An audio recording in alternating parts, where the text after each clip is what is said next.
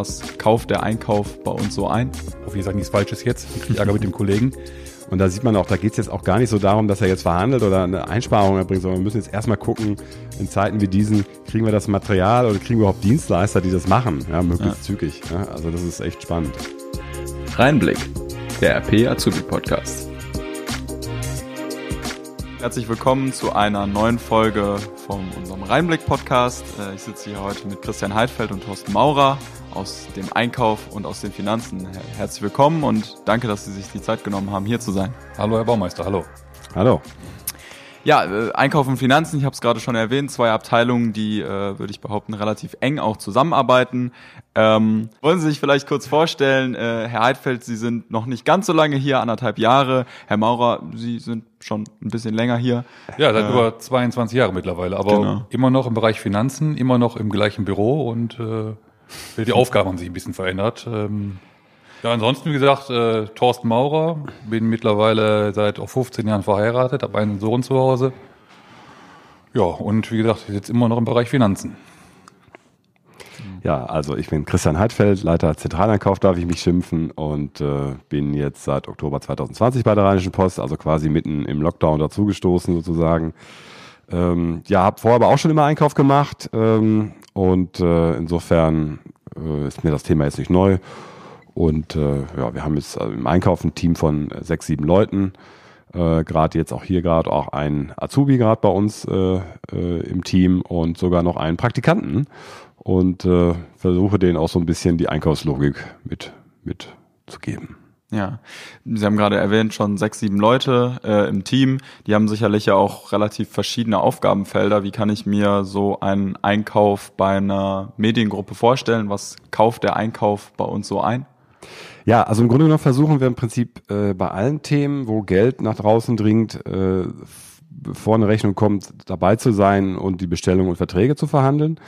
Äh, für uns ist natürlich als Zeitungsunternehmen das Wichtigste mit Abstand ist das, was die Druckerei an Verbrauchsmaterialien und Druckmaterialien braucht. Also ganz, ganz oben ist natürlich Zeitungsdruckpapier, ähm, dann Druckfarben und Druckplatten und äh, dann noch viele Ersatzteile für die Maschinen, die wir in der Druckerei einsetzen, aber auch alles, was wir so im Büroalltag brauchen. Also für das ganze klassische Neudeutsch Gebäudemanagement, Facility Management, äh, also alles, was mhm. wir für unsere Bürogebäude benutzen und brauchen, bis auf Bürobedarf, Büroausstattung, ähm, aber auch viel mittlerweile IT. Wir gehen ja auch immer mehr ins Digitale.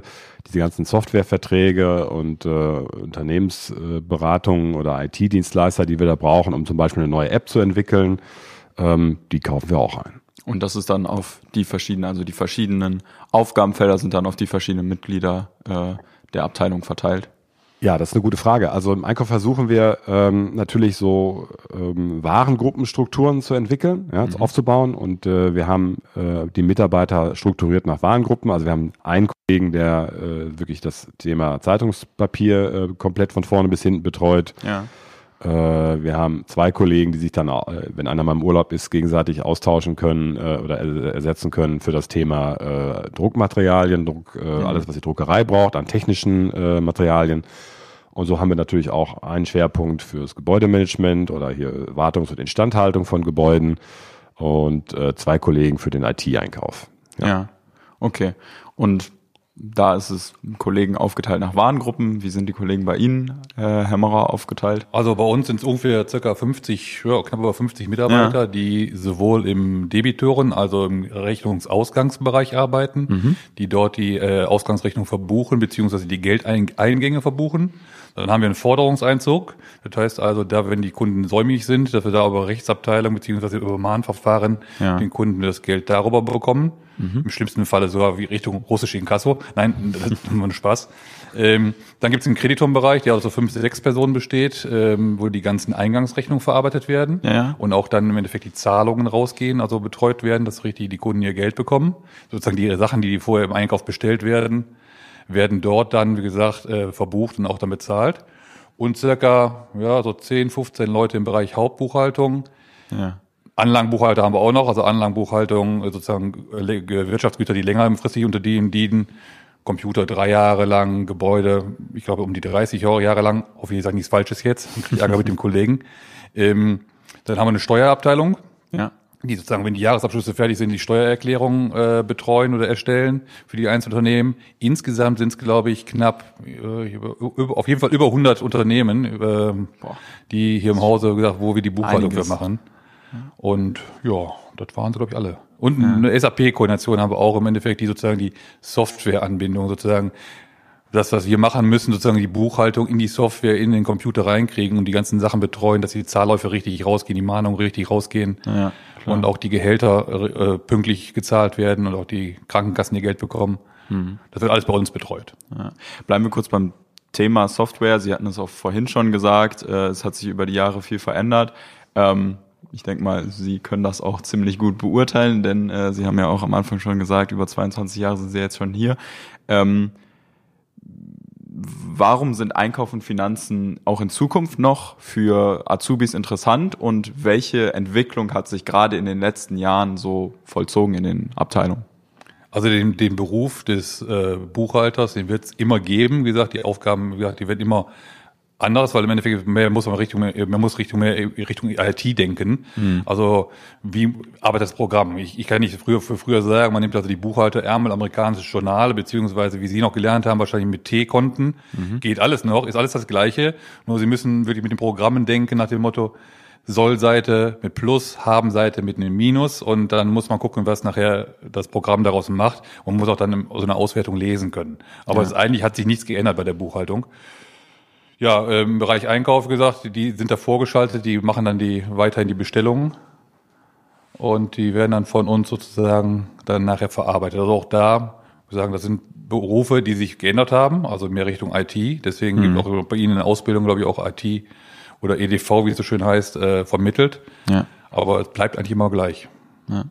Herr Hartfeld? Ja, also ich glaube, ähm, ich war gestern erst auf einer Messe zur Digitalisierung im Einkauf. Ah ja, das ähm, passt ja. E-Lösungstage hier in Düsseldorf sogar nebenan. Ja.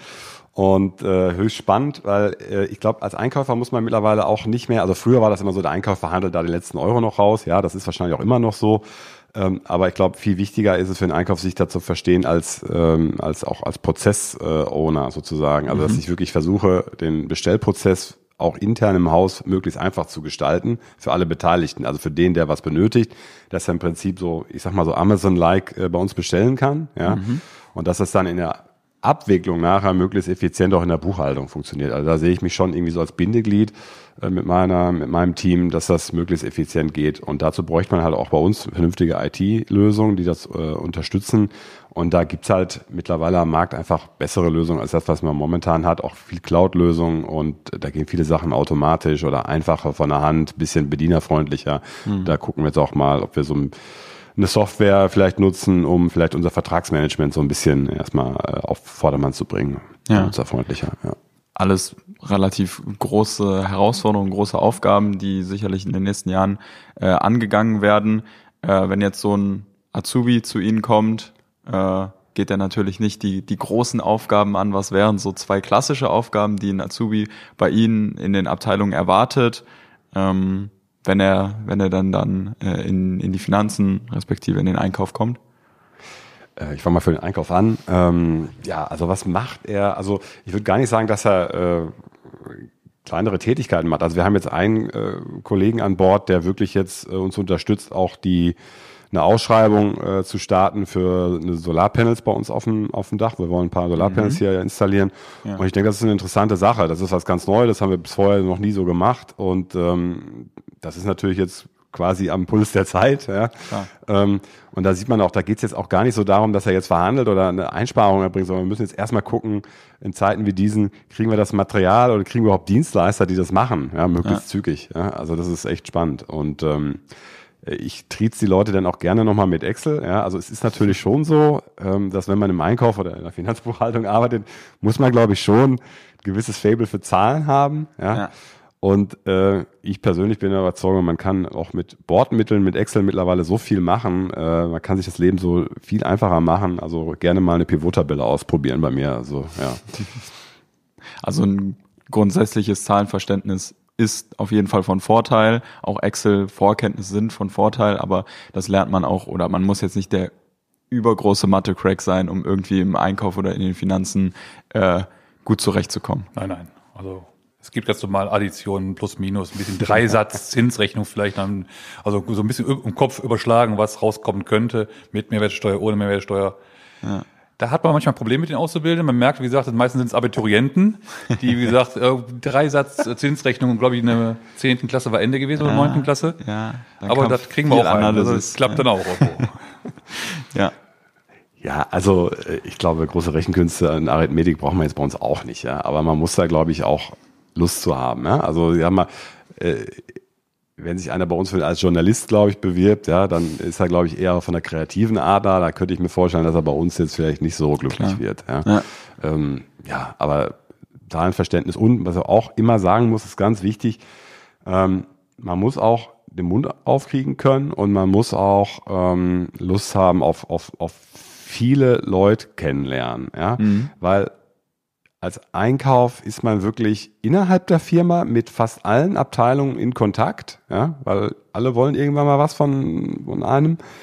Ähm, und auch nach draußen zu Lieferanten hat man ja auch extrem viel Kontakt. Also was ist ein sehr kontaktfreudiger, äh, äh, kooperativer oder ich sag mal ein kommunikationsfreudiger Job. Hm. Das wäre dann wahrscheinlich auch so ein Skill, so eine Fähigkeit, die man äh, gerade im Einkauf vielleicht auch lernt. Äh, Verhandlungsführung, wenn man das Wort denn mal so groß aufmachen möchte, aber auf jeden Fall Kommunikation, äh, Gespräche führen mit anderen absolut. Abteilungen, externen Dienstleistern und so weiter absolut. und so fort. Ja, absolut. Was wären noch so Skills, Kompetenz, Kompetenzen, Fähigkeiten, die man in Finanzen jetzt vielleicht auch äh, lernen kann? Verständnis haben wir schon gesagt gehabt ja. gerade. Ja, Kommunikation ist bei uns ein bisschen weniger, obwohl wir auch mit Kunden telefonieren müssen, beziehungsweise gerade im Forderungseinzug, wenn man nach einer vierten Mahnstufe dann den Kunden doch mal anruft und dann mal, wo ist die Rechnung? Oh, die ist verloren gegangen, ach, schicken wir ihn zu. Ja. Äh, auch gerne per Mail, also auch schriftliches Verständnis, dass man sagt, Briefe oder kurze Anschreiben kurz formuliert. Mhm. Ja, ansonsten, ich wüsste nicht noch gut. Ich meine, das sind ja auch schon. Ja, aber auch bei uns gibt es einmal kreatives Neudenken. Ist, ist finde ich, gefordert. Also ein konkretes Aha-Erlebnis kann ich jetzt mal schildern.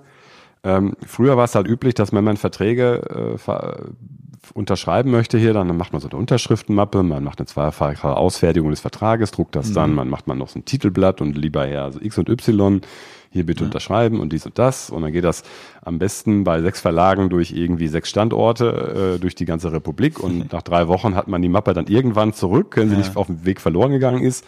Und das Aha-Erlebnis, was wir jetzt hatten, war tatsächlich ein Kooperationsvertrag mit dem Deutsche Presseagentur zum Beispiel, mhm. äh, wo wir das in der digitalen Signatur realisiert haben. Und da hatten wir die Unterschrift von sechs verschiedenen Verlagen aus sechs verschiedenen Städten in ganz Deutschland quasi an einem Tag zusammen. Ja, das ist schon. Also das ist natürlich echt ja. äh, viel einfacher.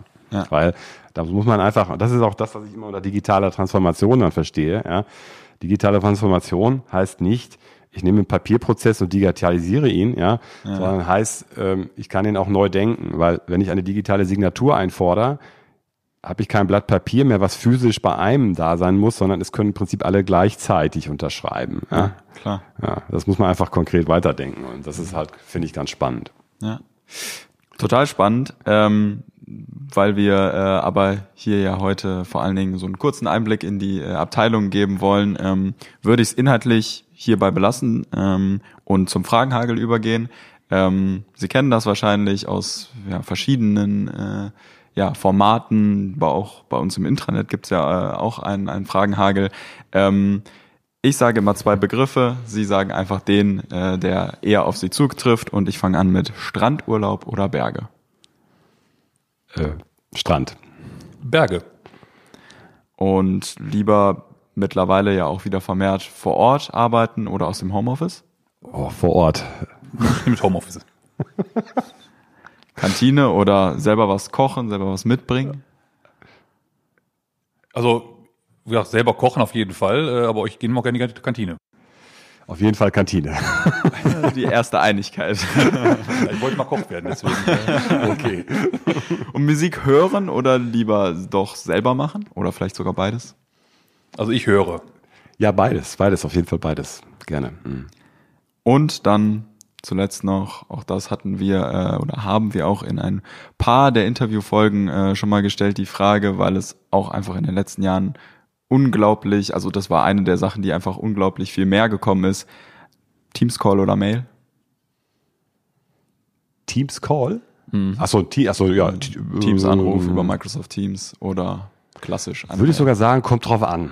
Mhm. Ja, wenn ich eine, eine, kurze Info weiterleiten will, dann schicke ich die Mail weiter. Da ja, muss ich jetzt genau, nicht ja. für anrufen. Wenn ich eine kurze Notiz rüberschicken will, mache ich das auch per E-Mail. Aber wenn es mhm. kurz was abzustimmen gibt, tatsächlich gerne auch in Microsoft Teams, ja. ja also wenn, wenn mehrere Leute zusammenkommen, gerne per Teams, wie gesagt, aber ansonsten kann man eben kurz formulieren. Aber auch ein Telefonanruf an ein oder zwei Personen ist dann auch nicht schlecht. Normaler. Alles klar. Das hört sich sehr gut an. Äh, ich danke Ihnen nochmal, dass Sie äh, uns hier die äh, Möglichkeit gegeben haben, Sie zu interviewen, kurze äh, einen Einblick in die Abteilung zu bekommen. Und äh, ja, vielen Dank. Ja, gerne doch. Bis zum nächsten Mal. Genau. Ja, herzlichen Dank auch an die Azubis und äh, Azubis sind bei uns immer jederzeit willkommen.